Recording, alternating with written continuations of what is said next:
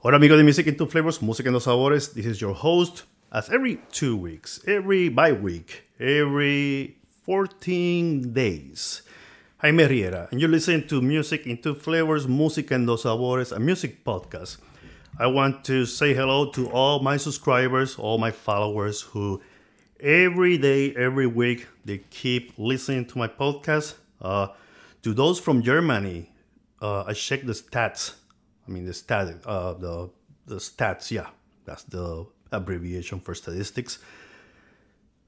As per yesterday, there were 236 downloads from Germany in a week. So, to all of you from Germany, thank you so much for listening to my podcast. I would love to hear or read your comments. What do you like the most? Which episode you like the most? What would you like to listen next? Uh, if you have any musician that you know from Germany that uh, is not on the mainstream, is a street performer or any musicologist or anyone that works within the music business, just send me an email or just leave a comment on this episode or go to my website uh, www.musicin2flavors.com and the number two is not a word. I sound like alex trebek uh, Will Ferrell imitating alex trebek. It's not a word it's not a word it's number. Uh, if you happen to listen to this podcast for the first time thank you so much for dropping by. I hope that you stay longer and listen to this episode that I recorded yesterday, uh, Monday, October 11. Today is October 12th. Supposed to be the discovery of the Americas, uh, but it has different names now. Nowadays, people you know try to be politically correct. Uh, but I will call today the day that the history changed, not for the better, but for the worst uh, because human nature is is has good things and bad things. Uh, but let's just leave that to the side. Um, I want to give a big shout out to the people, the staff from Radici Market. I think it's Radici or Radici. It depends of your Italian accent. So forgive those who are fluent in Italian, uh, Radici or Radici Market at uh, 230, I think it's 237th Street, Washington, D.C., at the Eastern Marketplace. That's an area within the Capitol Hill neighborhood. Thank you so much for your coffee. The Americano coffee was great. It was strong. It was not bitter. It was great. It was amazing. A great place. They have wines. They have pastries. They have different things that you can try there. They have tables inside, table outside. All their staff members wear a mask. Uh, to the lady who approached me yesterday at the, I mean, almost at the end of the recording session, thank you so much for your questions. I hope that you like Josh Gray uh, CD. Uh, thank you for sharing your story about your father, what kind of music he listened to. It was amazing. To the staff member who served my coffee, uh, thank you so much. I love you. You were great. I hope to see you again. You got a client, I mean, from Montgomery County, you have a client forever. Every time I drop by that area, I have to take my dogs to the vet. I will visit you, get a coffee, get a pastry. I will try to convince my wife to go with me and sit outside and enjoy amazing afternoon or morning there because they have good things there. They're very clean, well located, and their staff is very friendly. So if you happen to visit the Eastern Market in DC and you want to crash in a place to have a great coffee, go to Radici Market. Uh, it's great. I'm telling you, it's great. Um, on other topics, uh, going to today's episode, I was an amazing. I say we recorded this episode at Radici Market yesterday.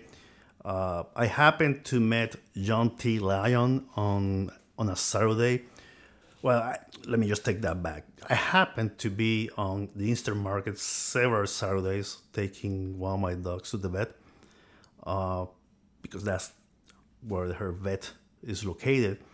And while I was waiting for the vet to, you know, take care of my dog, I will sit outside, you know, drink coffee, look around because on Saturdays there is a huge open market that people sell stuff, food, uh, you know, decorative articles, uh, purses. I even bought two uh, uh, canas made by this guy from Ecuador. I mean, there's a lot of things to do there uh, from 8 till 3 p.m.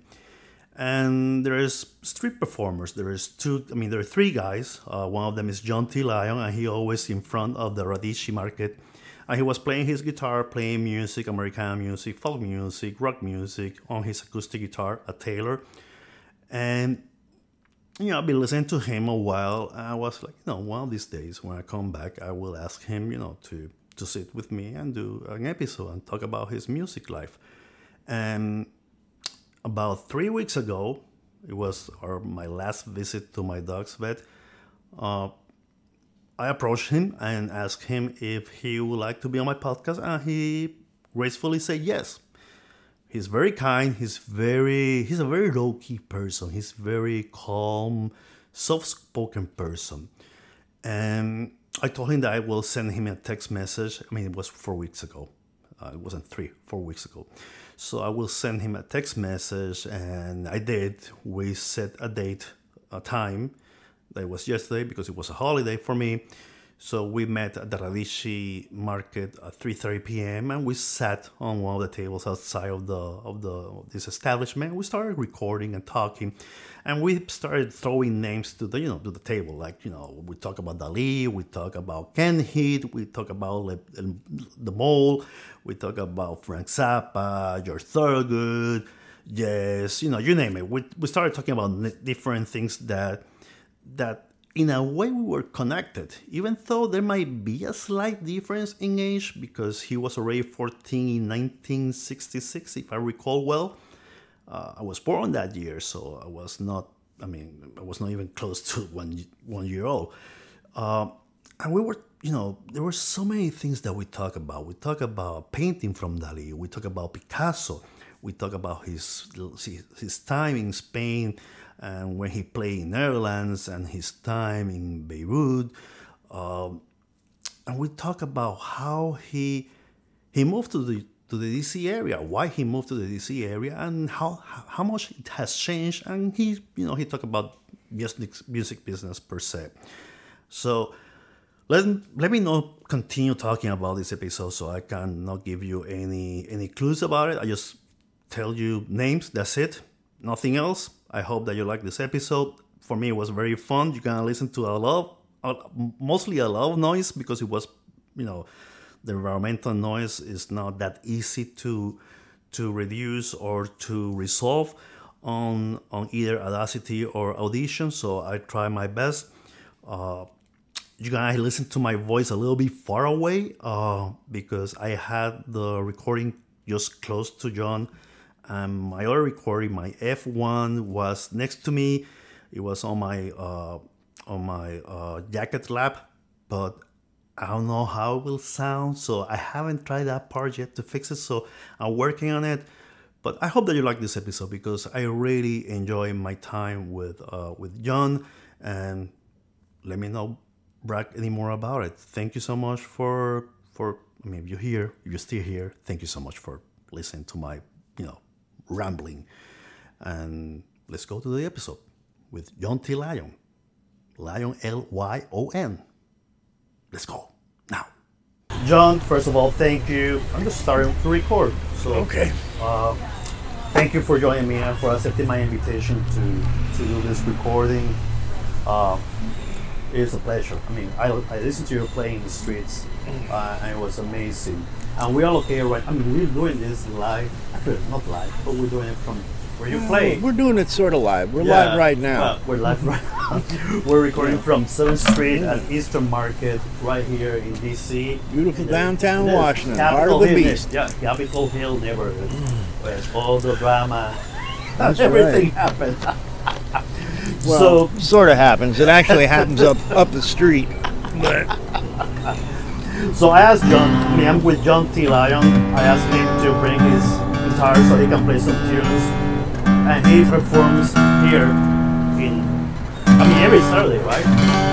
usually I used to come down here Saturdays and Sundays, but uh, tell you the truth, I'm getting old and I ain't got the energy I used to. So uh, sometimes I only come on Saturday, sometimes I only come on Sunday, sometimes I show up both days, some days I show up no days. And this is the only place you play, right? Um, right play- now, yes. Do you used to play on pla- I used to places? play. I used to play at, at uh, Union Station Okay. in the mornings, and I used to play uh, right up the street at uh, Second and Independence, Okay. right by Library of Congress, uh, on uh, at lunchtime. But I had, you know, since the uh, pandemic, um, I mean, there's nobody to play to, so Yeah, it's crazy. And we're just right here at this location. We're in an Italian cafe. So It's now I just play Radici, here. right? Radici is the name of the cafe. that's. C Street. Yeah, but it's Radici. Radici. Yeah, Radicchio. Radicchio.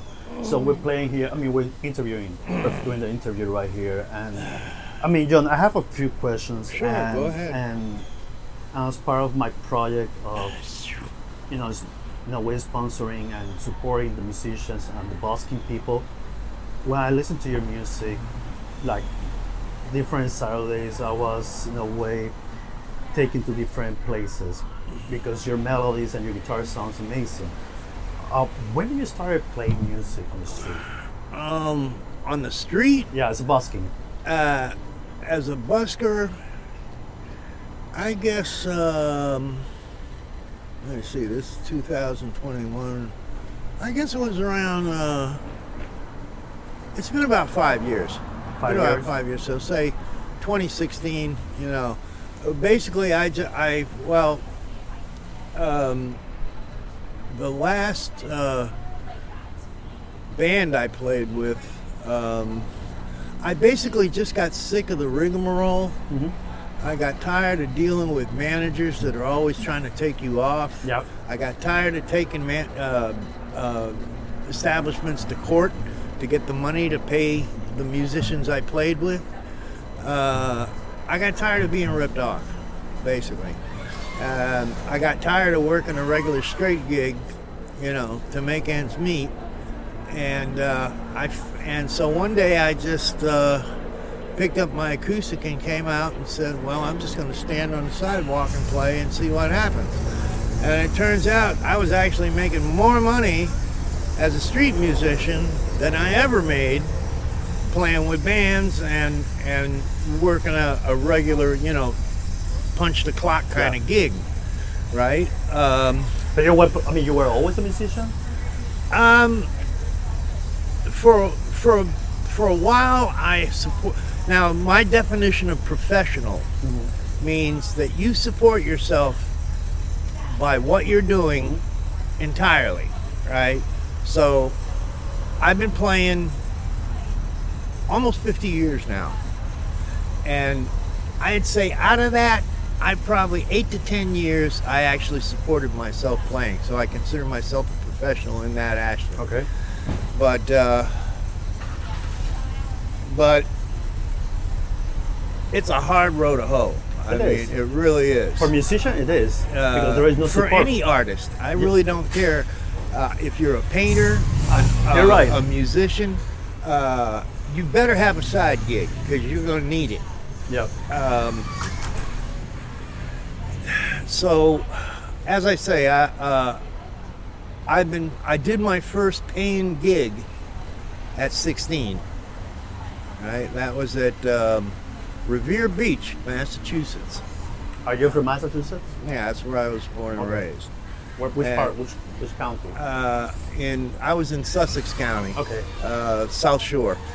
Um, I grew up in a place called Duxbury, and Marshfield, and Scituate, and Plymouth, and Kingston, and you know all up and down that coast. Uh, it's basically the neck of, of Cape Cod. Um, uh, I bought my first guitar uh, at 12. With your own money. With Yeah, I made? made it. I made it uh, caddying at the golf course and Okay. mowing lawns, and uh, it cost me nineteen dollars and ninety eight cents. Do you remember the brand? Yeah, it was a it was a Sears. Of I don't know why it was. It's a Silvertone, man. Everybody was- played silver I know. I know. It was what 1950s. No, but you know that that that sil- there there used to be there was a Silvertone guitar which was made by Danelectro, right? A company called Danelectro. Mm-hmm. I know. that it, it, it had it was really funny. Look, it was made out of chipboard, and it had uh, a single uh, that famous Danelectro pickup, which Mm-hmm. is a great pickup, really is. Very thin, very thin. it looked like- it looked looks like a lips- cylinder. Yeah, it looked looks like a lipstick Yeah, tube. I know. It's still, it's still looking like that. And uh, yeah, uh, but uh, I bought. Uh, that wasn't my first guitar. My first gu- guitar was a was a Silvertone it was acoustic. um, acoustic, uh, little junk guitar, man. And I didn't even know how to tune it, right? So what I did was I tuned it to what I thought sounded like a a chord. I went da da da da da like that, right? And so I was tuning to you know what would be slide or open tuning, and then I just go like that, you know, with I, I you know I just bar across the neck, and uh, you know so I learned immediately learned to play Louie Louie. Um, uh, uh, almost everything that came, 50s. almost yeah, pretty much. I, I, like I say, I started in 1962. That's when I bought my first guitar. I did my first professional gig in 1966. So that four years in between was spent learning, you were honing your skills. uh, if you could call it that, I suppose. You know. uh, yeah, uh, if you insist. Yeah, I was honing my skills. Um, but um, the guys I was playing, I was playing with a band called the Undertakers, and um, all these guys were like 21, 22. You know, they're all older than me, and uh, and at least in my opinion, way better musicians. And I was the bass player, and and I sang, and um, uh, I was a pretty pretty decent bass player. And the reason for that was is that it was it was easier to figure out four strings and single notes than it mm-hmm. was figuring out chords and stuff like that. So I learned my basics on the bass, but once I got once I got proficient on the bass, all of a sudden the rest of it came to me, and I went back to the guitar, and I've been switching back and forth ever since. So basically, I'm a bass player guitarist, or a guitarist bass player. You know, depending on your point of view. When did you stop playing the bass? I never stopped, really. So you still have a bass? I home? don't have one right now, but if you bring me one, I'll play it for you. I don't have a bass. I didn't bring any with me. You know how that goes. But uh, but um, so um, after that, it was bands and bands and bands, and I I've been in so many bands I don't I can't even go into it. But uh, um, eventually. Um, uh, you know, I played most of the uh, DC Space, um, uh, uh, the 930 Club. I mean, played most of the places in DC where you know you pretty much had to play if you The were doing anything in yeah. this town. You know, and unfortunately, a lot of those places are gone now. But uh, the spirit of it still remains, and I'm totally behind that. But uh, I myself got tired of the rigmarole, and so now I just play on the street. And uh, sometimes, you know, I wish, you know, things were different, but they're not. So, uh, you know, I just keep going with what I'm doing. Uh, the other thing is, uh, um, when you play like this uh, solo as a, as a busker, um, I lose the interaction that I have with other musicians. Uh, and the way, at least for me, the way you stay sharp, the way you learn new stuff is interacting with other people. You don't get that, you start to stagnate. Right? And unfortunately, I'm at that position right now where I need input. You know, I need contact. And trying to get that in the middle of a pandemic is pretty It's rough. crazy, yeah. Yeah. It is, it is. But uh, plus the fact I'm getting old and I'm losing my voice and yada yada yada, you know. But uh, You know, that's. I mean, Jagger is still singing, so you can. yeah, I, I mean, I can still sing. I mean, of, he doesn't have me, the he doesn't have the same voice that he used to have in the '60s and '70s. No, I mean, besides all the smoking and the alcohol and the drugs Well, that he had, you know. between, yeah, between one thing or another, my voice ain't what it used to be. But but uh, up until about about a year ago, I really, you know, it's like it really. I noticed the change in my voice, you know, and uh, uh, I wouldn't say I had a great voice. I had a pretty good voice, and occasionally I still do, you know. But but um, you know, time time catches us all, you know, and uh, it's catching up with me. I mean, it's So- like everything. I mean, times pass you the bill for everything, Sure, including yeah. playing guitar. Hey. you get slower and if you're gonna dance, eventually you got to pay the piper, man. Oh. yeah, know? yeah. And uh, I mean, but and, but between then and now, I've done some good work that I'm proud of. Um, I've done work with a lot of good people. Um, uh, so I'm pretty, you know, I'm pretty pleased with, you know, what I've done. What made you move to DC? Oh, that was a woman. Oh, it was a woman. Uh-huh. Always a woman. Yeah, it's always a woman, you know. But uh, I came here in 1971, and I've been here ever since. And so that's, uh, let me see, 21. That's that's 50 years, Yeah. man. You know, I mean, I look back on it and I'm like, what? You what have you been doing for 50 years, man? But um, it's a nice town, and uh, It still is I a mean, how, nice how town. different is the music scene in DC from Massachusetts? You know what? I couldn't really tell you.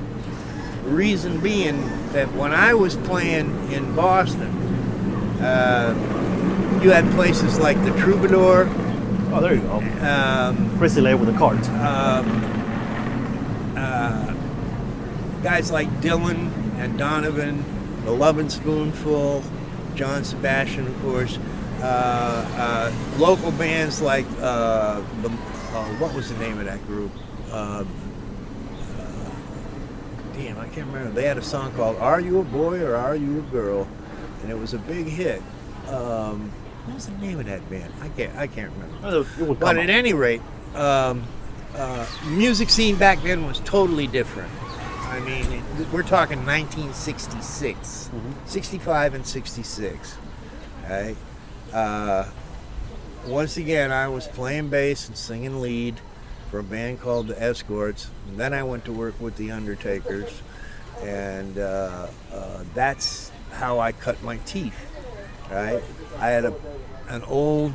There was a company called Zimgar that made. They were known for making drums, right? But apparently, they made bass guitars too. And I had a Zimgar bass that weighed about 300 pounds. Wow. And, it was a uh, sta- I mean, it was a one that you will have with a strap. It was a standing one. No, it was an electric bass, Wow. uh, shaped very much like a Fender Precision.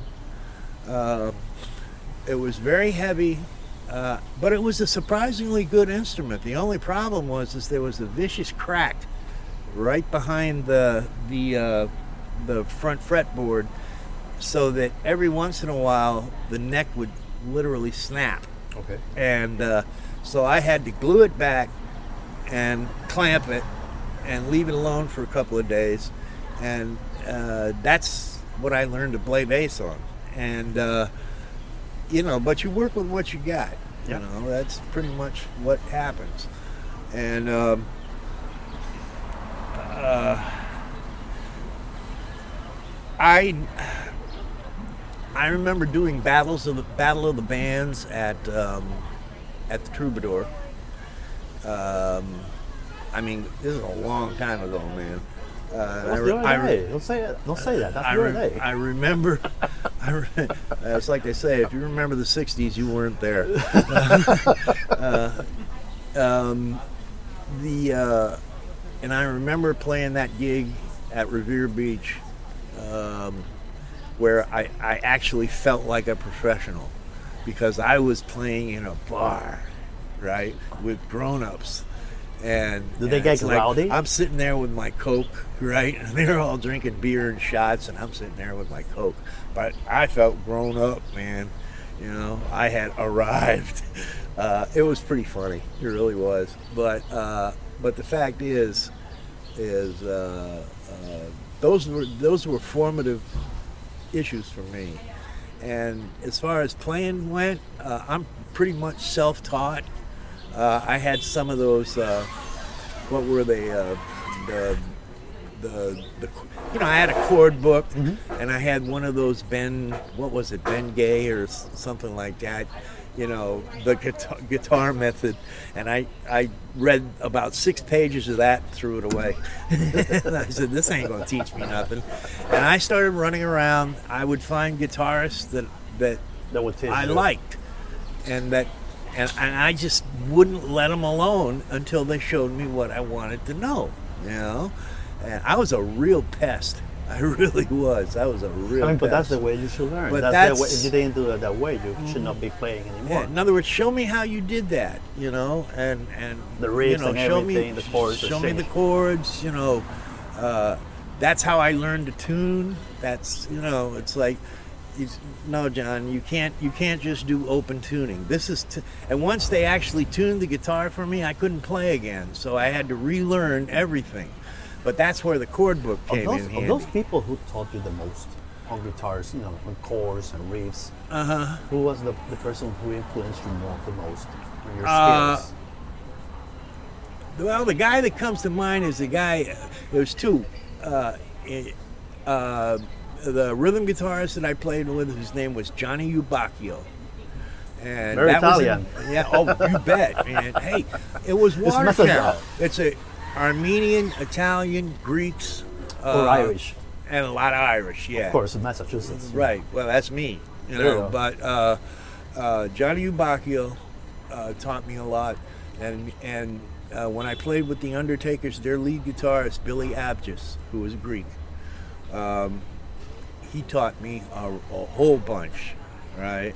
I learned a lot with both of those guys, and uh, but I also learned from the Rolling Stones, the Beatles. Uh, I was going to the ask you about Animals, that. Yeah. Uh, the Kinks. Sure, the Kinks. Uh, I mean, da da da da da. The Who. You know, um, that that whole British invasion. Dave Clark Five. Of course. You know, I mean, uh, I do. I still do a lot of these tunes. You know, uh, because they're good songs. You know, not. It's not that I'm. You know.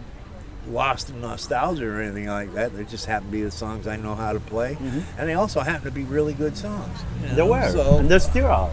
yeah, so uh, that's kind of my job out here is to is to remind people of where the music came from, and also I I play for a lot of kids, you know. I get their interest by playing Itsy Bitsy Spider, and you know stuff like that, but I can tell the ones that are really interested. They want to hold the guitar. They want to strum the guitar, you know. And if I can get one kid a weekend saying, "Yeah, that's what I want to do," you know, which is what happened to me. That's an you know, achievement. uh, then I've done my job, you know.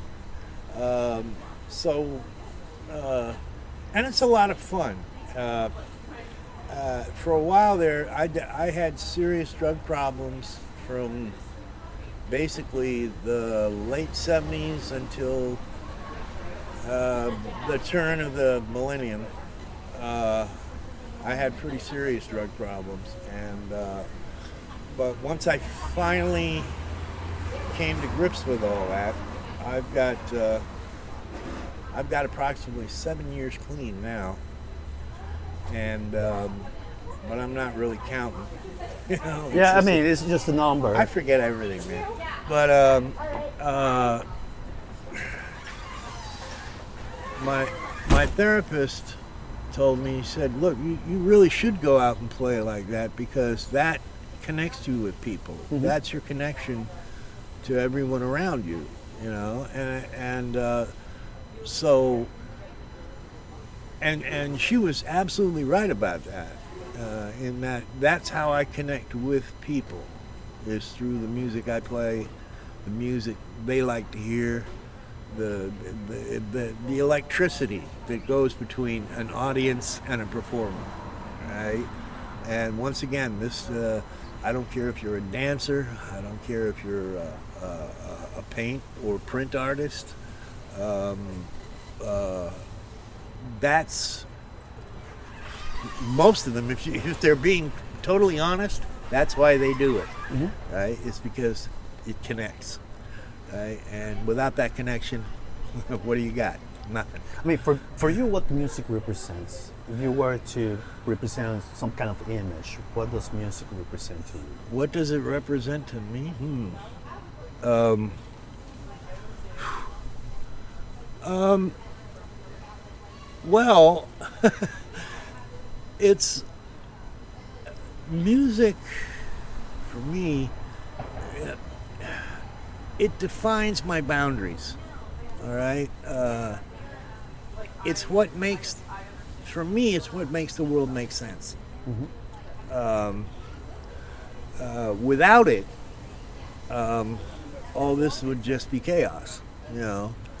But um, when I play, uh, when I'm sort of in the zone, as it were, um, things come together. You know, they uh, all the pieces fit. Uh, beyond that, I really couldn't tell you. I mean, it, it's it's it's. Uh, ooh, look at those pretty doggies.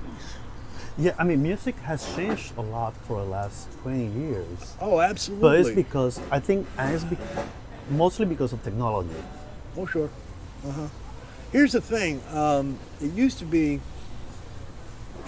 Um, nowadays, they have uh, online computer programs that will set up beats for you, that will give you melodies, give you chord progressions. You don't need to know anything about You guitar because you can use the computer to make guitar sound. Pretty much, pretty much, and and in some ways that's a good thing, but in other ways, uh, it's it's dumbing us down. Mhm. We're slowly heading. You ever seen the movie Idiocracy? Yep. Yeah, uh, that's where we're headed. Yeah, we're headed that way. That's where we're I mean, headed. technology can be, it can be a band. I mean, I always say that technology is, has two sides of the coin. You have the good side, where you use technology for, for I mean, for creation to create stuff. Uh-huh. But at the same time, you use it. You you use your own skills, like playing Also, music. there it's not so much the music that you know you you uh, you have a ch- uh, uh, uh, uh, an, a vehicle of creation but there are individuals who are more than willing to take your music right your creativity your art and turn it into something else and make a profit out of it mm-hmm. without paying you. and right? they ain't gonna give you none either, you know. And uh, and like I said, that's one of the reasons I, I quit, you know, working the circuit, was that I got tired of all that. I really did. Um, When you talk about working on the circuit, do you happen to open gigs to any other bands? Do you happen to be a mus- a, a session, you know, like a session musician? I've done session work. Um, uh, That is already gone. I mean, session musicians, they're gone. They're Pretty- like endangered. well, they are to a degree because of these programs. Yep. You know that I mentioned. Um, however, if you want real music, there's always going to be people like Larry Carlton. There's always going to be people like uh, uh, Marcus Miller, one of the best bass players in history. Um, uh, There's a bass player who is a lady. I forgot her oh, name. Tal Wilkenfeld. Yeah, she plays with Jeff Beck. She's yeah. pretty, but she's like what, like 70, 80 years old already. She used to bass. She used to be the bass player for the Beach Boys in many. In actually, in Pet Sounds, she was the bass player for the Beach Boys. That might be somebody else. I don't know if that's Tal. No, it's not her. But No. uh, Tal Wilkenfeld is a really, really talented bass player who, who is basically part of the road band uh, for Jeff Beck. I will tell you who her name soon. So and uh, and I mean these are the people. If you want real music, this is where you got to go. You know, because real music comes from the heart. It don't come out of a machine. You know, and eventually people get to the point where Carol Kaye. I don't want this bullshit. I want real music. Carol Kaye. That's her name. Carol Kaye. Let me see. That's her. Oh yeah, I know. Kaye. Oh, I know her. Okay. Carol Kaye. That's her. She was on Pet Sounds. Oh yeah. No she kidding. was in many recording stations. She was I thought Don Wilson Brian. Wilson. Brian Wilson will ask her. Gene Simmons went to her house and asked her to teach him some tunes and riffs on the bass player. Uh-huh. And she was one of the most outstanding bass. I mean, she's still because she's still alive. Most one of the most. Uh-huh. How old outstanding you say she players. was? Oh, she's like what? I'm gonna tell you right away. She's still playing. I mean, on her own. Uh, let me see how old she is. Carol Kaye. Let me just see if she must be like 80 years old. I was I was going to say mid seventies, Oh no, I think she's and that's exactly 86 years old. eighty six. Yep. Wow. Well, there you go. You know, I mean, if you're doing what you love and you love what you're doing, there's no age factor. You know, I mean, the body slows down, but the the will is still there. Yeah. Uh, I'm seventy one. You know, Are you're still playing? Do you still course I'm still at playing. home? You still play at home? sure. Like, Of course I I do. mean, it's like you, you can't stop playing. It's like No. once you grab the guitar, it's like it's, it, it has some kind of enchantment. A friend of mine Yeah. out in Virginia asked me, she said, Are you still playing? I said, I'm still breathing, ain't I? You know, I mean, It's hard to stop being a musician. how would I stop? Why would I Actually, stop? it doesn't matter your level of proficiency. It, It um, doesn't matter. You still, I mean, even amateur musician. if you love what you do and you do what you love, it ain't work. Mm-hmm. Uh, and, and that explains the whole thing. I mean, you know, if you don't get that, then I don't know what to tell you. Because, uh, uh, I mean, uh, it's it's like I said. For me, it's like medicine. It's, it's therapy. It's, it's, yeah. it's uh, it's you know, it's it's essential to my existence. The moment you stop playing, you're dead already. so going back to Carol Kaye, she was on Pet Sounds. I just found out. I just, I just verified. She was, she played for Ritchie Valens. Oh. She played for the Crystals, the Righteous Brothers. the original crystals. Yep. She played for the Beach Boys Today record. Uh-huh. Nancy Sinatra. These boots are made for walking. Oh my God, she did that terrible bass line. Summer days. But she did it. Summer days and summer nights for the Beach Boys again. She played for Ike and Tina Turner. Whoa. Pet Sounds, Beach Boys in 1966. Mm-hmm. Simon Garfunkel. Um, Parsley, Sage, Rosemary, and Thyme. How about that? Buffalo Springfield, the only record they made. I think it was the only one they Oh, made. wait a minute. That was um, Flying on the Ground is Wrong. I, I had that album. Freak Out, The Mothers of Invention. Sonny & Cher, The Beats Goes On. Wait a minute, she played on Freak Out? Yep. Wow, she played with Frank? That's saying something. More of the Monkees. When the Monkees didn't play any instrument. Uh-huh. Well, everybody, another guy, there's uh, Bob, Bob um, I forget his last name, but they called him the Mole. The mole? Yeah. The one from the From wait, Canned Heat. Heat, yeah. No way. You He- know him? You know the He- mole? I, I know of him. But, Okay. but he played, uh, he, he did a lot of The work. owl, the, the blind owl was from Blind owl. Massachusetts. Yeah, oh, I know that. And he was a gr- I mean, there was a story behind that guy. Uh, he committed suicide and he was a great blues player. There was this blues player from the 1930s that he learned all the riffs from him and the guy stopped playing and he forgot all the riffs. The blind owl uh-huh. looked for him And taught him his and own taught him riffs. his own riffs. and they recorded a record, the two of them together. I'll have to look for that.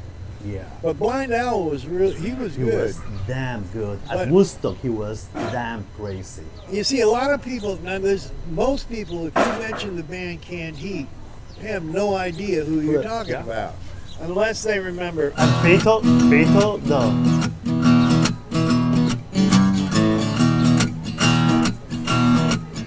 that.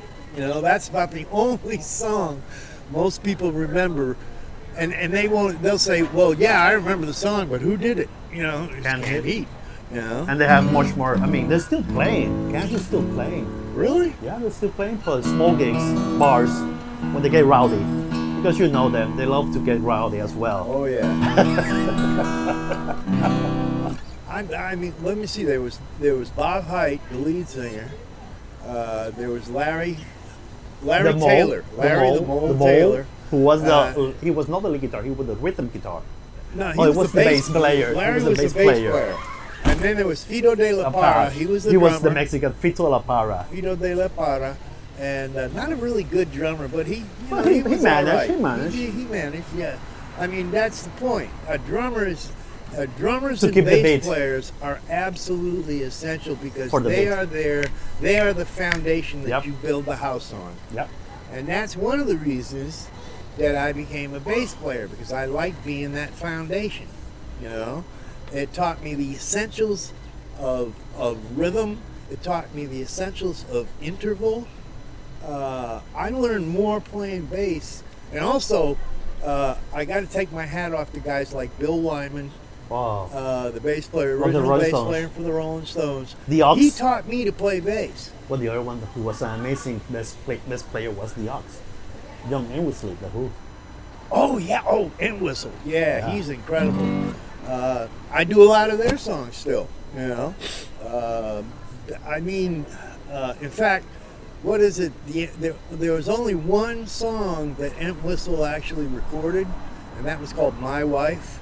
Really? I don't, I don't yeah, know that it's one. on Who's Next. Uh, I you know the that- album yeah, where they're I- I taking know. a leak I- against yeah, the stone. I, yeah, no. I, I had. I used to have that album. I lost on the move.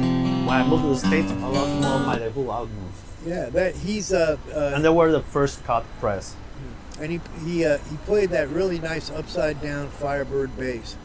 That was his original bass. And uh, You know that he filed for bankruptcy not surprising. A lot of musicians yeah, do. but he, he he spent the money in cocaine. sure, He was. I mean, that's why he died of overdose of cocaine. Not a- surprising. I mean, look at Keith Moon. Look what happened to Keith. yeah, but he died of alcohol. I mean, he was drunk. Yeah, when he when he drove his Rolls Royce into the, To the pool. I mean, you know, hey, those were the days. Yeah, man. they I were mean, banned from the Holiday Inn. It's it's like a yeah, that's right.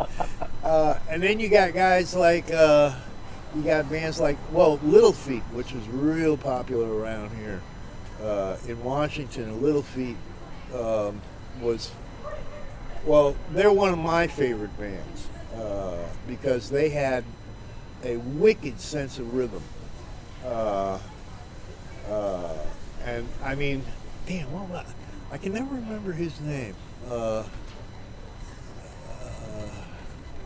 but uh, what was his name? I can't remember. Oh, you see what I mean, man? No worries, it will come up. it will come up. So, so you were into. I mean, so far you mentioned the Escorts and the Undertakers. uh-huh. Do you just pay? I mean, when you were with those two bands, Well, here in Washington, Do you- uh, I mean- that was in Boston. but that- well, when I in Boston, but do you play only scores like you know, like you know, like music from other bands, or do you have your own music? I played well back then. We were, we were all cover bands. Okay. I mean, basically, Yeah, the Beatles. none of us really no. had the chops to to to to write our own stuff. We didn't know what we were doing. I mean, basically, uh, all you could do was sort of copy Mhm. what you'd heard, you know. And uh, so I didn't really start writing my own stuff until I got here to Washington in '71. So let's talk um, about that. I mean, what kind of music you wrote? I mean, Uh, it was mostly social content. It was mostly folksy. It was rock. uh, It was everything. Well, since uh, at the time I was having serious drug problems, I wrote a lot of songs about drugs. You know, some of them were good, some of them not so good. Um, uh, do you happen to record any of those songs? uh, you know, somewhere I have a I have a demo of, of, of stuff, but uh, did I ever actually hit vinyl? No, I never did. Uh, uh, and that doesn't really bother me much at all. But um, although I would very much, hopefully, before I cash in, uh, I'd like to get some of this material uh, recorded. You know, for I don't know what posterity, leave my footprints in the sands of time, as it were. Um, uh, but when I got here to Washington, I played with a uh, uh, a, a, Latino group. Uh, they were all, they're actually they were friends of my roommate because I came here from overseas, and uh, uh, I did most of my high school in Spain Okay. and in Beirut. And Your parents uh, were in the military then? no, uh, they were high school kids like me. Okay. No. Nice. Uh, um, and once again, that's where I learned. Uh, I mean, all from the age of 12 until the age of whatever, you know, uh, all I did was learn from other people, you know, and started picking stuff up as I went along. So I played with a an Italian cover band in a place called Finale Ligure in Italy. Uh, because there was no school for me to go to, so I had the whole winter to do nothing, Nice. right? And uh, So you traveled most of Europe then? Uh, I've done a lot of traveling, yes. Um, It was cheap by that days. I mean, train. well, remember, I was with my family. Uh, my dad was, was working for the Department of Defense. He's a microwave communication specialist. Um, you know, and he basically, at the time he retired, he was one of the top five microwave specialists in the country. And uh, so he money, pretty much could write his own ticket. You know, he retired as a GS-13, which is up there. yeah. Um, I mean, did they mind? I mean, did your parents mind that you were that you were wanting to be a musician? No. They support you. uh, well, okay. Here's the thing. Some way. Here's the thing. My my mother um, wanted me to be a classicist. She wanted me to. She had me. I you know I had piano lessons when I was a kid. I had violin lessons when I was a kid. I hated it. I hated it. I don't do well. I don't play well with others in structured environments. Okay. um, however, um, You're more like a free spirit person. I would. I, yes, mo- you could say that. Uh, in a good sense, not in a bad way. you could. Uh, I know you mean that in the nicest possible way. Um, the, the, the, the, the thing is, is she had a record collection to bar none. I mean, I grew up with the classics, Beethoven, Uh, Chopin. Grieg, Prokofiev, uh, Chopin, Stravinsky. Brahms, uh, Mozart, uh, Wagner. uh, Stravinsky. Um, I mean, just you wouldn't believe the record collection she had. Uh, you still have? I mean, do you have it or, or it's lost? I wish I did. No, it's gone. It's gone. Um, uh, because, well, I'm not going to get into that now. But Sure. um, it was a 33 RPM or it was 78? these were all long playing albums. There were 78s in there, for God's sakes. I mean, that's how far back, you know, So you it went. yeah. And I grew up listening to this stuff. One of my favorites to this day, one of my favorite pieces of music is Prokofiev's First Symphony in D minor.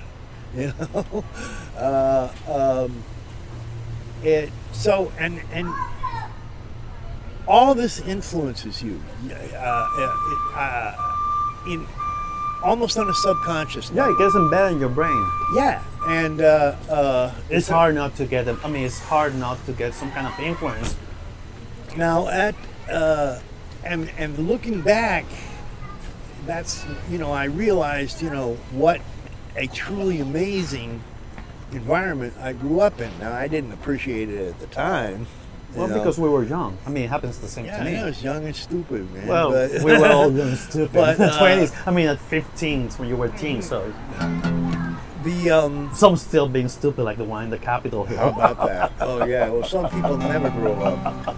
Uh, but um, uh, when I came here to Washington, uh, I spent about a year um, at National Public Radio. I was a musician in residence Nice. with them. Uh, I've done long? some uh, about a year, about a year. Uh, it was 1980 to 81. Uh, that was the last year that uh, NPR was doing actually doing radio shows. You know, music. They were doing stuff like um, Yeah, not the crop they're doing now. like like the old Gunsmoke Yeah. and and Duffy's Tavern and stuff like that. They were doing actually doing good radio, man. And then then they went to the all talk format Yeah. and all news, you know, public service format. And I was like, oh my god. You know, uh, I'm sorry. I mean, you know, I, I listen to NPR. Don't get me wrong. I'm a huge fan, but I can only take so much talk. I stopped listening to them because Mm. they're. I mean, the only thing I was listening that I might listen to them is Tiny Desk. Oh yeah. Tiny Desk, That's Tiny it. Desk concert. You know, there used to be a. I always wondered about this. There used to be a band here in Washington called Tiny Desk Unit, right? And then, uh, Maybe they borrowed the name from them. I'm thinking Borrow Tiny Desk, between quotes. Tiny Desk music, Tiny Desk. I mean, it's just. I mean, there were some really good bands in DC when I was coming up. Uh, Where you know that U Street was known as the Black Broadway, sure. Oh and yeah. now and nowadays there's nothing there. I mean, there's well, there's you know, not that much influence, music influence. There there is there is music there, but it's, it's, it's not the same amount that you used to have in and the the reason and is is because the music itself has changed.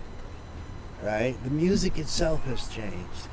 It's like Do you think it's- all you need is two turntables and a microphone. Yeah, but do you think it's only the music, but also the the mentality that yeah, I mean, that developers has now that everything has to be gentrified. That we're used to be a theater, now we want to build a new residential building for the jockeys and things like that. Well, there's that, and and also, I mean, from a club owner's standpoint, uh, you have to look at what makes money. Yeah. You know, I happen to know for a fact that there are club owners out there who, who, um, like Doty and Company, that used to run. They used to run 930 Club. I mean, they are. They love music. They love good music. They love good local music. But there are certain financial realities that have to be dealt with, right? And so, you know, I used to love the old 930 Club. I practically lived there. Um, I used to love old DC Space. It was one of my favorite places. Uh, new new 930, not so much. But I remember it when it was the old UST Hall, right? And uh, you know, I mean, it's a, for me, there's a lot of history out here, you know. But uh, um, uh, look at Fort Reno, for God's sakes. Uh, I don't know if you're familiar with Fort No, Reno. no. All right, Fort Reno in the summertime. It's uh, it's up there. You know where Wilson High School is? Yes. All right, Wilson High School, right, kind of across the street. There's a big field, Mhm. uh, and and they hold concerts there in the summertime, and uh, um, uh, uh, a lot of good bands play there. Right, I played there bunches of times. Um, uh, I guess they're still doing them. I mean, Fort Reno is like a, it's like Carnegie Hall, man. I mean, you know, you just don't stop doing Carnegie Hall. Mm-hmm. But how do you get to Fort Reno? Same way you get to Carnegie Hall. Practice, practice, practice. You know? Ah, good manager as well. Yeah, it helps. But um, in fact, the um, what's his name? Uh, uh, the guy that uh, that played with Fugazi. Uh, what was his name? Oh, jeez, I hate this. Uh, uh, anyway, his sister. Uh, I don't know if she's still doing it, but she was running for the Fort Reno booking uh, uh, situation, and very nice lady, very sharp. Um, it's very family friendly. You sit out, you know, bring a blanket. Um, this is the open music media. and you can listen to music. They you got can a bring nice your own stage. stuff. You can bring your, s- you know, your alcohol or soda Well, as long whatever. as as long as you're cool Yeah. about it, you know, you know, you technically you're not supposed to have open containers, but, But, you know, you know, how that you, goes. you, you can manage. you can to be- hide it. but um, uh, um, uh, there, I mean that Fort Reno, um, uh, places like DC Space and uh, uh, uh, 930 Club, down at Georgetown, the Saloon, the Keg. I mean, if you really want to go back. Uh, back to the days of like Punky Punky Meadows and, and uh, uh, I mean there's there's there's been good places to play here, and um, right now it seems to me that the, the musical situ- the musical atmosphere in DC is changing. Um, but that has more to do, as you said, with technology, with the fact that if uh, if you have a decent uh, uh, recording program, if you have, uh, you don't even really have to have access to a studio. You can do a lot of this stuff at, From- at at home. Um, uh, you can make a record. Now, whether that's a good thing or a there, bad there, thing, you, there you go. We're trying to make money, instant money, immediate money, and that's the Uh-huh. thing now with music business right now, music industry. I know you agree with me. you see, When, when you, I mean, when you have a band, you want to make like leave a footprint of your music. Uh-huh. You have a band, you compose music, you want it to be remembered because of the song that you play, Uh-huh. and yeah, yeah, yeah. Nowadays, it's just to make the money immediately. Well, nine, like nine times out of ten, if if I I say, you know, if I'm in a conversation with a quote musician, uh, I ask him, I say, why do you do this? Why do you do this? Uh, it's not for the love of music either anymore. I do it for the music Why do or it I for do money? it for the money. Right? And they don't there's for me there's no middle ground, right? The money is a side effect. You know, because there's damn little of it. Uh, uh, it's the music. You do I do it for the music. It was always for the music. Uh, like I said, it, it was never for the money. I, I mean, because like I, there was damn little of that. Uh, but every once in a while, yeah, it worked out where I got paid. You know. And, when you uh, when you play outside on the streets, you know, your music and covers, does the people react to your music or they're just passers? some react, some don't. Uh, uh, most people, if they stop and listen, they seem to like it. Um, uh, and a lot stop and listen. Uh, and, I mean, you live. I mean, you as you mentioned, you live in Europe, and it's very different the music scene on the Oh, streets in Europe compared Absolutely. to the states. Yeah, the uh, particularly in places like Paris, Yeah, Munich, um, uh, even Italy and Spain, people stop yeah. and listen Now- and enjoy. And also, you got to remember, I was in Spain while Franco was still. Well, that's it. yeah, you know. You know, so there, it was the situation. I hope God had no mercy on his but soul. Listen to this. Listen to this. There, was, there was a club called Enagua, right? That it was a, it was a floating club. It would go from place to place in Spain, in Spain. it was on the southern part of This Spain. was this Andalus- was no, this was in Barcelona. on Barcelona. Okay. um, and it would go from place to place for the simple reason so that so that uh, Franco's secret police couldn't catch him.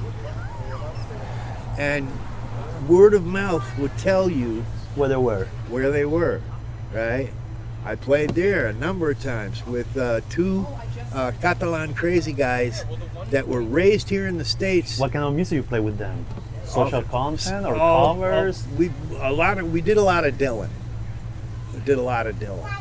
Uh, so that should tell you that. Of course. I mean, when uh, Dylan was Dylan. but look, uh, a lot of people, most most Latinos or, or Hispanics that I know, they don't like to talk about Franco because he's a real embarrassment for them. Just like a lot of Germans don't like to talk about, About the Hitler, Hitler. of here, Yeah. uh, of, of of Hitler or Goring or any of those people, because it's like, what the hell were we thinking, you know? and like you don't you don't really get it until you've been there. You know, America talks about socialism and communism and this and that, and are you a real patriot? They have no idea. What communism and They have no are. yeah. idea until you've been to the Valley of the Fallen Yep. in Spain. You don't know what the fuck you're talking about. You know about. that I have never set foot on that place, and I will never do that. Uh, I, you know, Because I have so almost many- agree with you, but I, here's the thing: a lot of life's lessons are really painful, and that's one that a lot of Hispanics need to learn because they need to understand exactly what Franco was and what he did and why he did it. You know, uh, uh, there's a writer. Uh, his name is. He died recently. His name is Zafon. Uh, he wrote about Barcelona, which is one of my favorite cities in the entire. Uh, um, he uh, he wrote a, a, a- a wonderful book about uh, a library of lost books. Yeah, I know which one you said. I know. I Uh, know. I, I've what read was it. the name of that? The the the, the, the Let's just the- Google it. The, the name of the wind was that it? No, no, Zafon. I I know. Z A F O N, isn't it? Yeah, I know. I know him. I know him. I, I read his books a long time ago. And he did it. He did another series of books about a guy that, that in in, it was a hidden library with mysterious books. That's it. Yeah, that's Everything it. taking place in Barcelona, That was a between wonderful book. Barcelona and going around. Actually, it was in Barcelona in the Parallel Avinguda. Uh huh.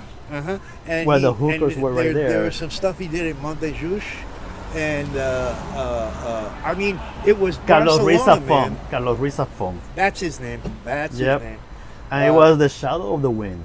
Shadow of the Wind. That's it. Yeah. And, I mean, that is a great book. It really is. It's it's It's, a thriller.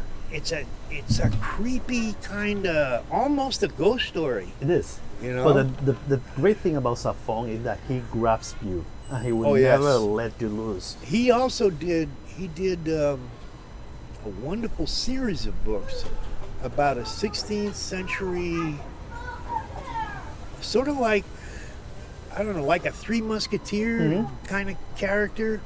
I guess he was a mercenary. Um, uh, I can't remember the name of it. I read a couple of those too, and they were Well, great. you have the Labyrinth of the Spirits, the Prison of Heaven.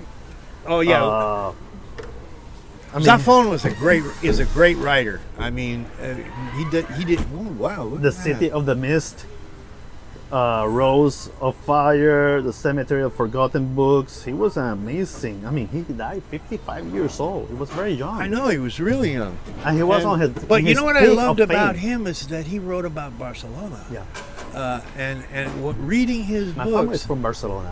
Really? Yeah.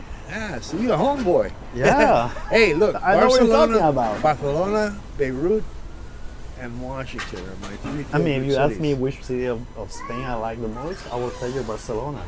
so would because I. you have Gaudi.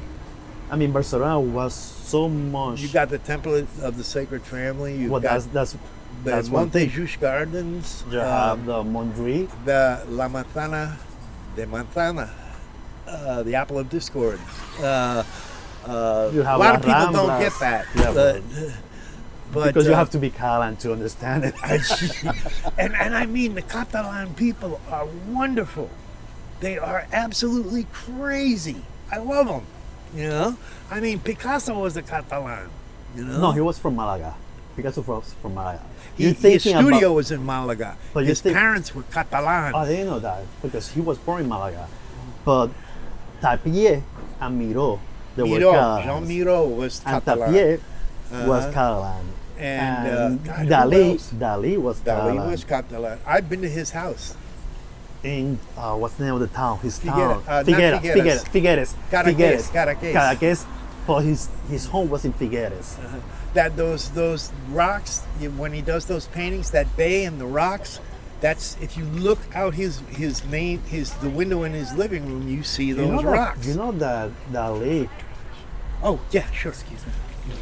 You know that Dali used to.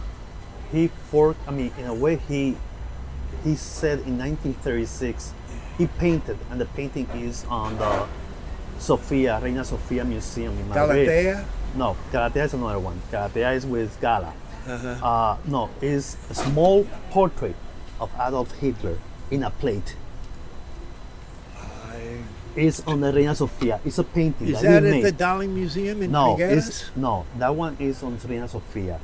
The painting, and it's funny because I was in 1997 on the Reina Sofia Museum, and there was this tour guide saying like, "Oh, this painting from Dali is very unusual.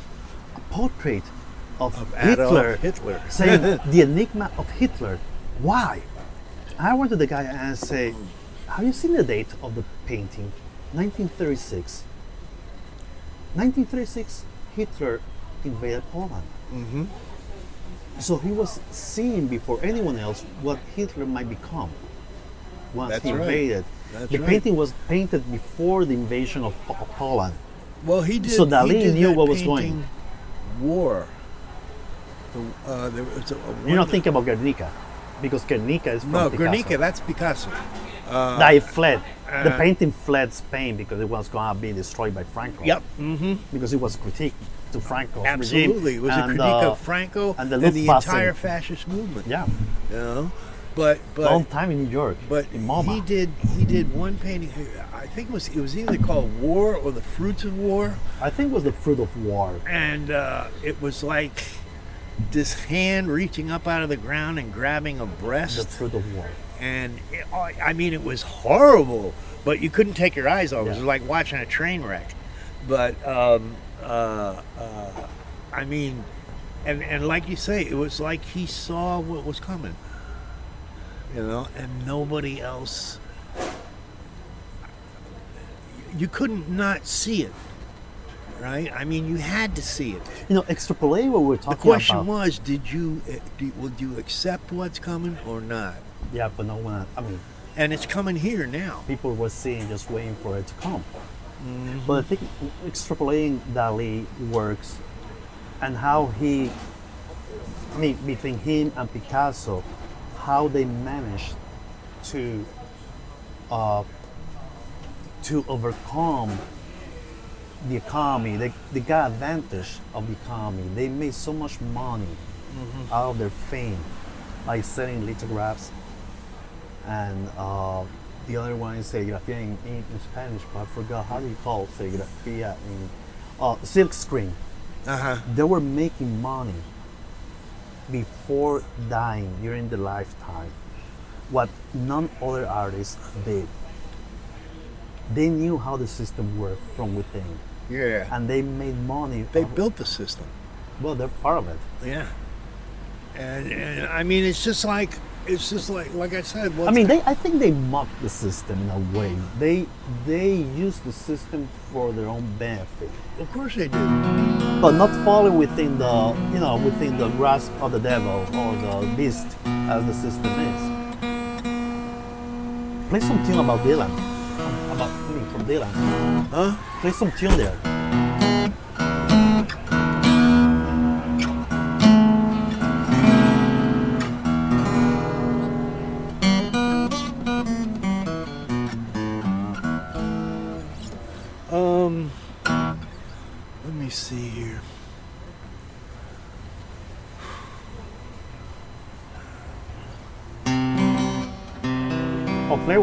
To your mind, whatever you feel.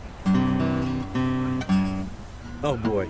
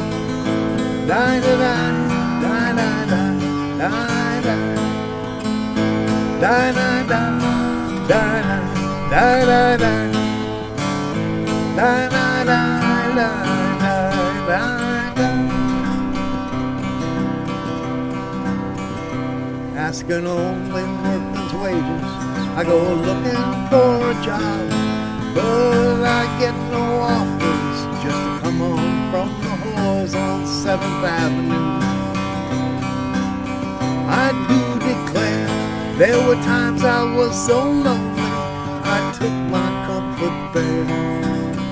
Oh, die, die, die. Die, die, die, die, die, die, die, die. Oh, die, die, die. Die, die, die, die, die, die, die, die, die. Die, die,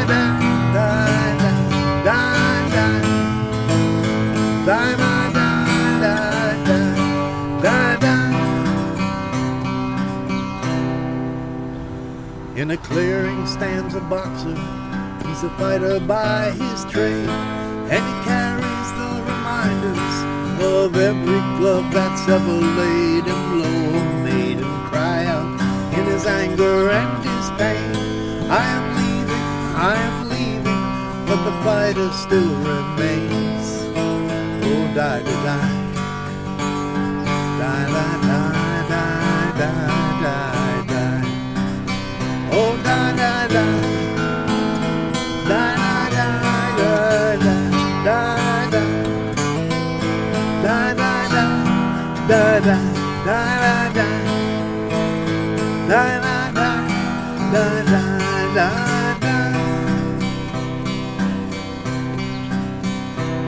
In a clearing stands the boxer. He's a fighter by his trade. Simon and Garfunkel, the boxer. yeah. One of my favorite tunes. Yeah. And very thoughtful.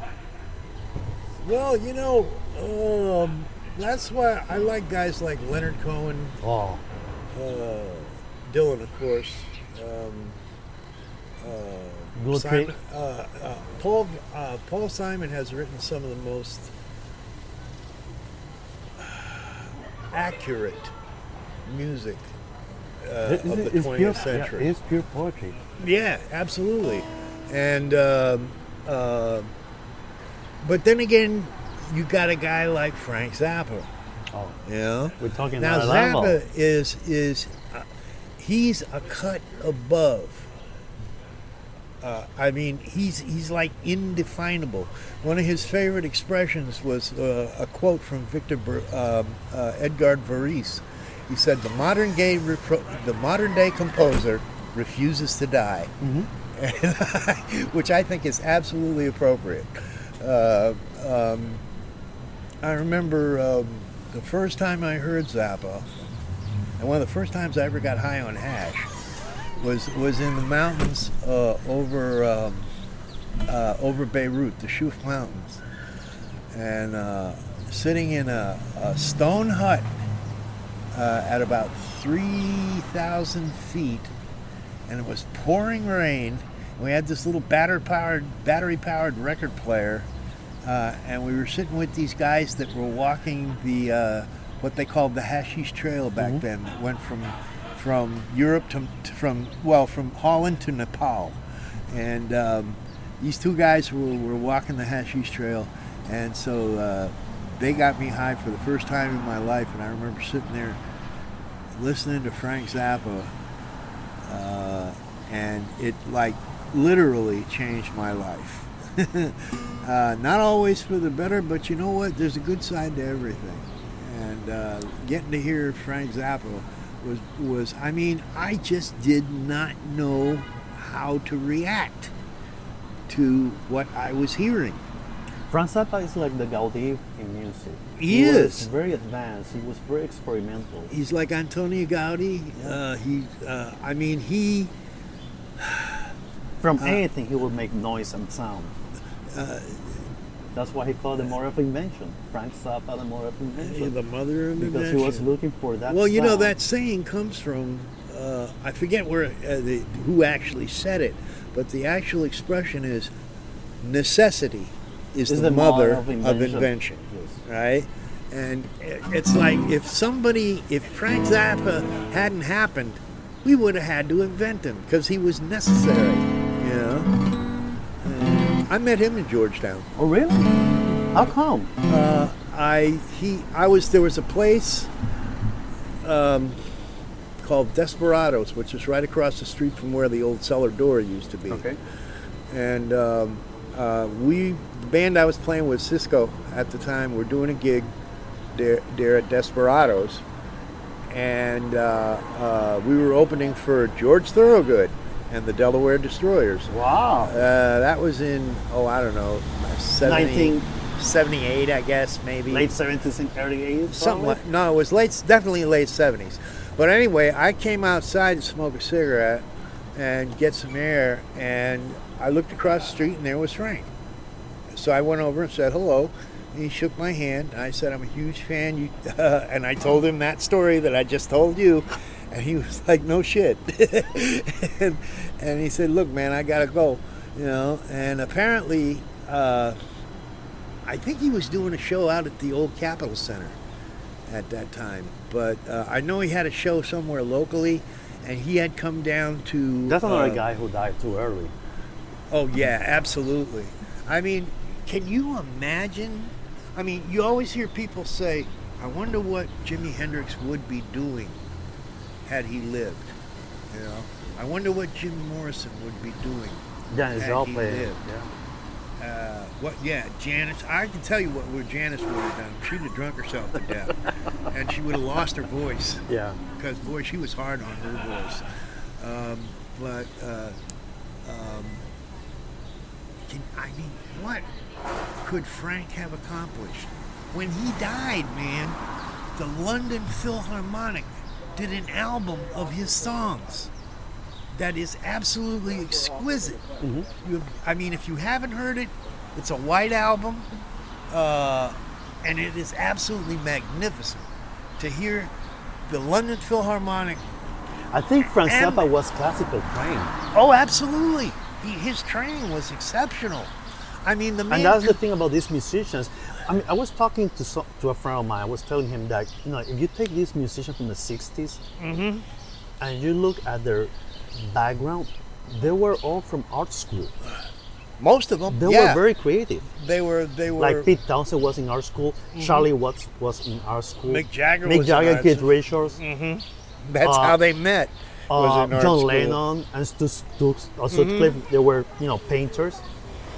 Paul McCartney, he was Yeah, an I mean, art music. what music- do you I mean, do if you, trained, What do you do trained. if you're a failed engineer? You go to art school. yeah, but uh, Keith uh, Emerson, oh wow, yeah, and we're talking about a guy who was so genius. He brought computers into music. He was the one who created synthesizers and all this crap. Mm-hmm. yeah. Well, he had a he had a very large hand in the in the uh, um, the actual f- sound. He didn't have the electronics experience, but but what he knew was what he wanted to hear, and so he had a uh, uh, he worked with Moog, and he worked with um, Kurzweil, uh, the guy that did the Kurzweil synthesizer, the first polyphonic. Um, uh, I mean these, uh, and that's another thing. This, the synthesizer is a wonderful instrument, but once again, it crippled uh, the development of musicians worldwide uh, because all you you could sit there and pick out single notes and get polyphonic responses. Uh, But ver- that was not the case of Keith Emerson. He made the sound. Oh no, Keith already. Believe me, he had he already had his chops. I'll tell you another guy, Thijs Van Leer. I never heard of that one. Thijs Van Leer played with a band called Focus, out of Holland. Okay, never listened to that one. Okay, listen to well, look up, uh, look up Focus. Thijs Van Leer. It's spelled T H E I S V A N L I E R. I think Thijs Van Leer. He was a classically trained flautist and keyboardist, right? Who started a rock band, right? Uh, in fact, well, wait a minute. Uh, he did a song that went.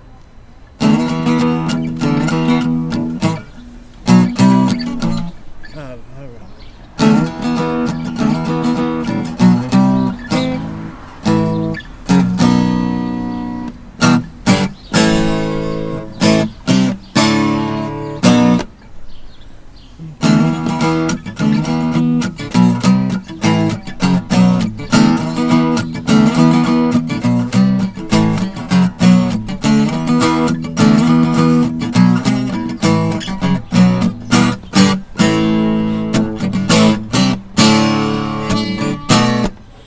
That's the tune. It's called Focus. And it is incredible. And that was, uh, I think they actually cut that in 19, I want to say 68. But uh, Focus was one hell of a band. Uh, they had a lead guitarist whose name was. Hmm. Uh, damn, I can't remember his name. uh, There's too many names to remember. I so know, man. There's so many, so many names to remember. too many experiences. But um, God, what was his name? Uh, but really, look up, look up uh, I will. uh, Focus because they were exceptional. When I uh, when I passed through Amsterdam in '73, I got to see them, and uh, and they were, I mean, just incredible. And but Thijs Van Leer, Eddie Van Halen, and his brother, both classically trained. Uh, uh, I mean, there are a lot of musicians that that that got the training, right, and then said, "Wait a minute, this just ain't doing it for me." You know, I mean, what they did was they studied the book, they mastered the book, and then they threw the book away. Yeah. You know, Uh, it should be. You have to break the rules sometimes. you better. I mean, it's the only way that you can manage to survive the system. For you to play music in the streets when you have other performers at the same time, It uh, it gets difficult. Um, right here in this stretch, the idea, at least according to Miss Cuffy, who runs the, uh, you know, the whole shebang on the weekends here. Um, the idea is is that you play, you can come out and play. I'm actually one of the only musicians here that is actually registered with the management okay. uh, over there. I was So going to I'm ask you about that. So you're licensed here to play. Sort of. I mean, yeah, yeah, I mean, I mean, and I filled out no, a piece no, of paper. Like, I mean, not literally, but you are allowed to play. which here. said which said yeah i can really play i know what i'm doing here you go and But you don't have to pay a fee or anything like that. You don't have to pay a license or anything. No, Because in other places you have to pay a license for that. You have to pay the government.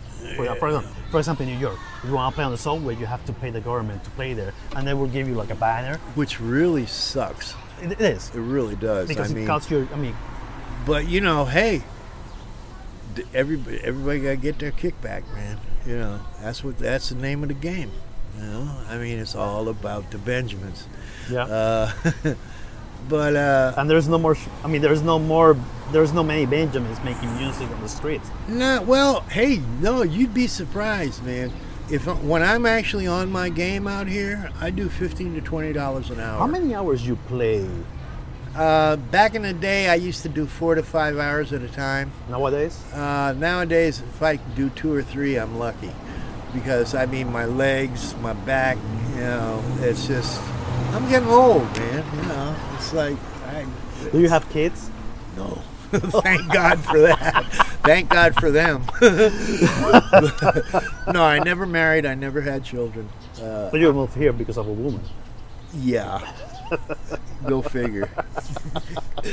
Go figure. Uh, I mean, you know, What do you miss most about your? I mean, about your life as a as a musician, going on the road. do I miss? If you do, if you don't, I, I can't say I. Re- I mean, I mean, you say already that you miss the interaction with other musicians. I miss that. I miss. Um, I miss the camaraderie uh, of working closely with other people, uh, of really getting to know them on a, on a personal and a musical level. Uh, I mean, there's so much to be said for that because uh, among artists and musicians, dancers, uh, mimists, I don't care who they are, there is a certain cohesion that, that, that, that, that brings them all together. And that is something that, I, I mean, the only other place I can think of where that exists, that sort of connection, is in combat. Uh, you can go through a near-death experience, you can go through a creative experience, and you and you come out the other side changed. You know. Um, uh, so yeah, I do miss that, uh, but but not too much. You know, I mean, it, not to the point where it's going to hurt me. Uh, you know, I'm. It's like I said in in in in the last 50 years, I've learned a great deal about what William Burroughs would call the algebra of need. Um, there's what you want, and then there's what you need, and then there's what you really need. You know, and some people get to that point, other people don't. Uh, some people spend their whole lives trying to get to that point. Uh, or avoiding that point. or avoiding that point. Yeah, good point. or, or some they don't even know there's a point that exists. yeah, is there a point? What's the point? You know? I mean, yeah, fuck the point. Who cares? Uh, but, but, I mean, I, I won't say, I, if, if I had it all to do over again, I'd do things differently, but not too differently, right? Uh, I mean, if you if, if you don't do it, I think that. I mean, you can regret things, but the thing that regretting, the fact that you feel re- that things that you have done that makes you regret, it doesn't makes you who you are. You need to learn from those mistakes. The trouble is, is I I think regret is really a bad thing because it it you get you can get stuck on it. Yeah, you don't you don't Oh, if only I'd done this instead of that. If only I'd zigged instead of zagged. If only, you know, that anvil hadn't fallen on my head, you know, or whatever. Uh, uh, and you get hung up in that. I mean, it's like, oh well, I fucked that up. Time to move on. You know, uh, that. I mean, that for me, it, looking back. If you if you're spending your time looking backward, you're not seeing what's coming at you Yeah. you know and so you run into it head first and and and it's like ow shit i didn't see that coming because i was looking back you know uh i don't know that doesn't work that just doesn't How do you see the busking scene in DC? Do you think that it needs some kind of cohesive union? you know there's not a lot of bu- buskers there's not a lot of buskers out here And it's a Um, shame because we're talking about the capital of the you know, yeah the U.S. um, there's there's a couple of guys uh, there's a guy named mark um, who plays who's been out here almost uh, longer than me actually. And uh, he's played everywhere from Ros you know he, he likes to work uh, the metro stations. So he works uh, he, he's worked Rosslyn he's worked Takoma Park he's worked Silver Spring he's worked uh, He's an Connecticut African. American guy. He's an African American, light skinned guy. Wait, is he's the one that has like dreadlocks and Yep. has like a tiger style? That's him. he lives in Silver Spring. That's him. I know him, I've yeah. known him for years. Yeah, I know him. I've known him for years, and I'll tell you, he is. He's one, been in the circuit and he's a great guitar player. He's a great guitar player, but you should hear him play bass. I would like to have He him is on an my incredible bass player. You have my car, So Uh-huh, if you yeah, ever if you ever talk to him, tell him. I mean, I have seen him because I live close to the to the metro in Silver Spring. So I have seen him with his amplifier, his Mm-hmm. guitar, his hat, his scarf, his tiger print scarf. And and the girls love him because he's a good-looking lad. Yeah, he is. You know, he is. And he got married like three or four years ago. Uh-huh. Did he?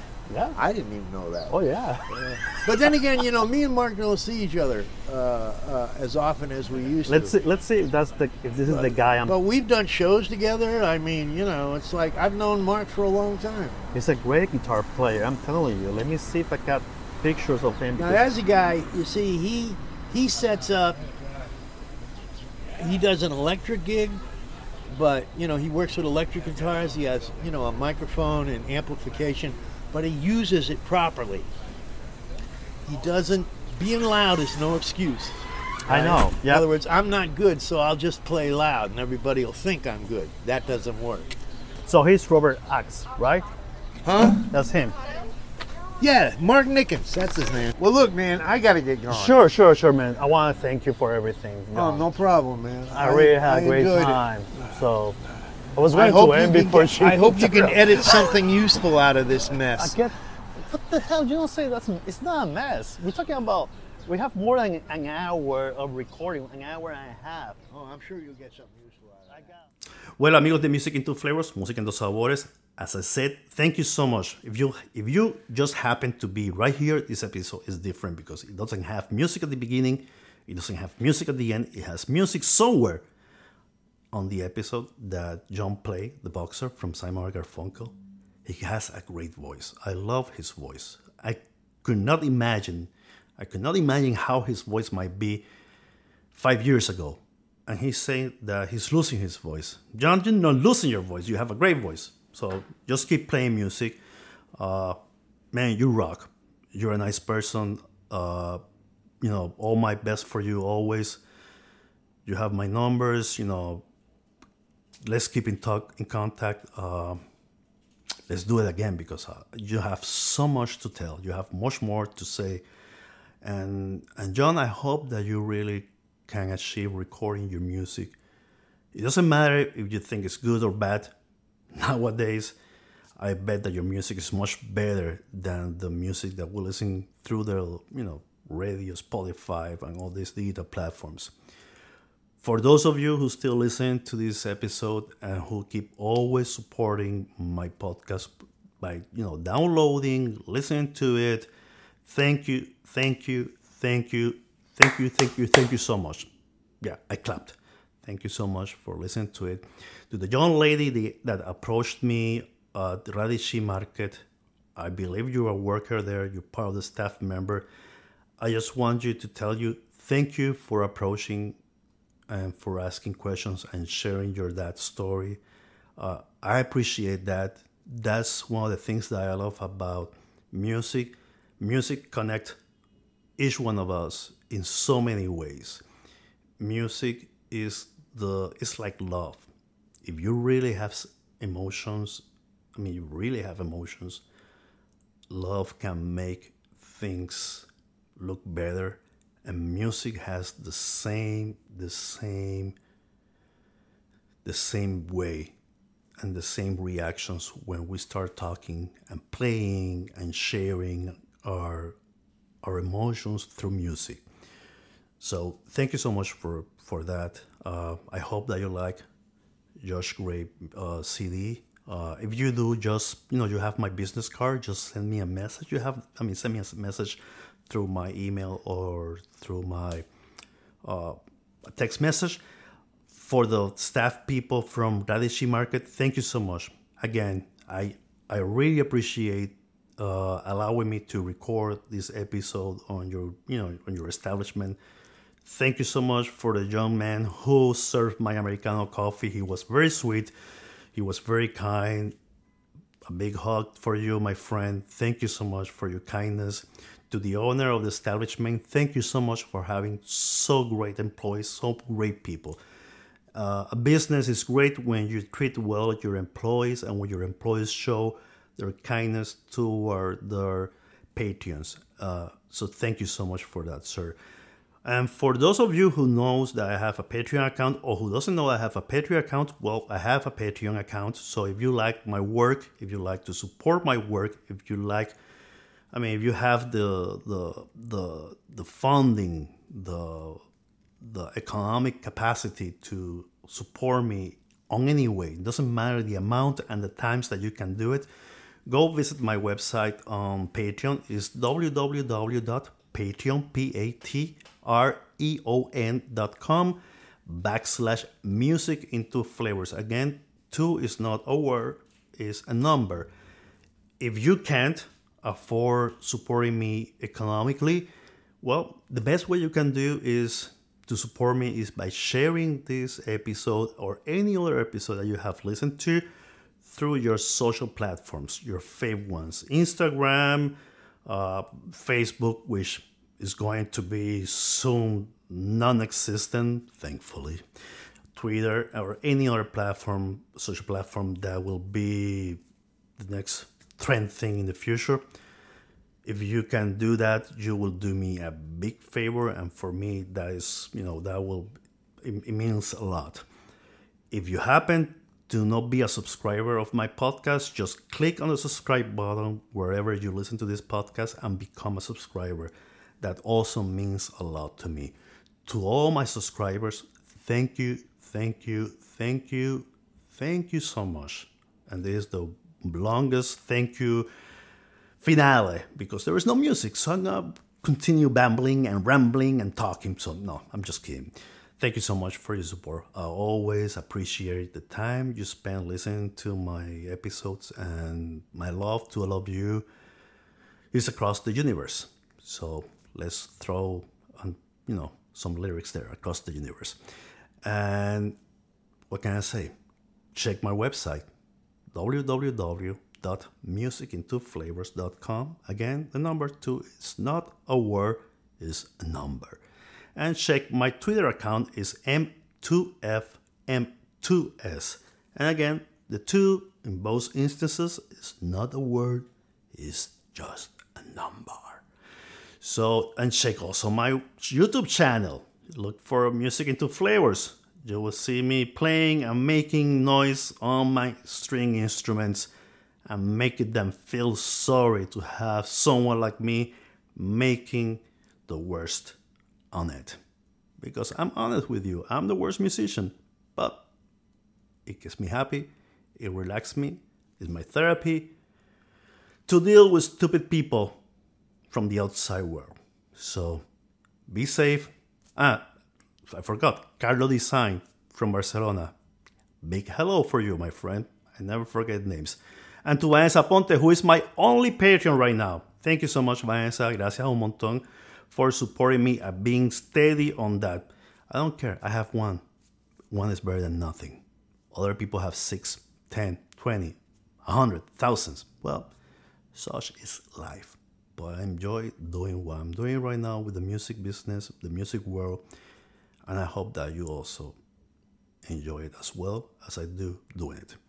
See you in two weeks with a different episode in Spanish, and I'm planning to have someone from New York soon. Crossing my fingers that will happen.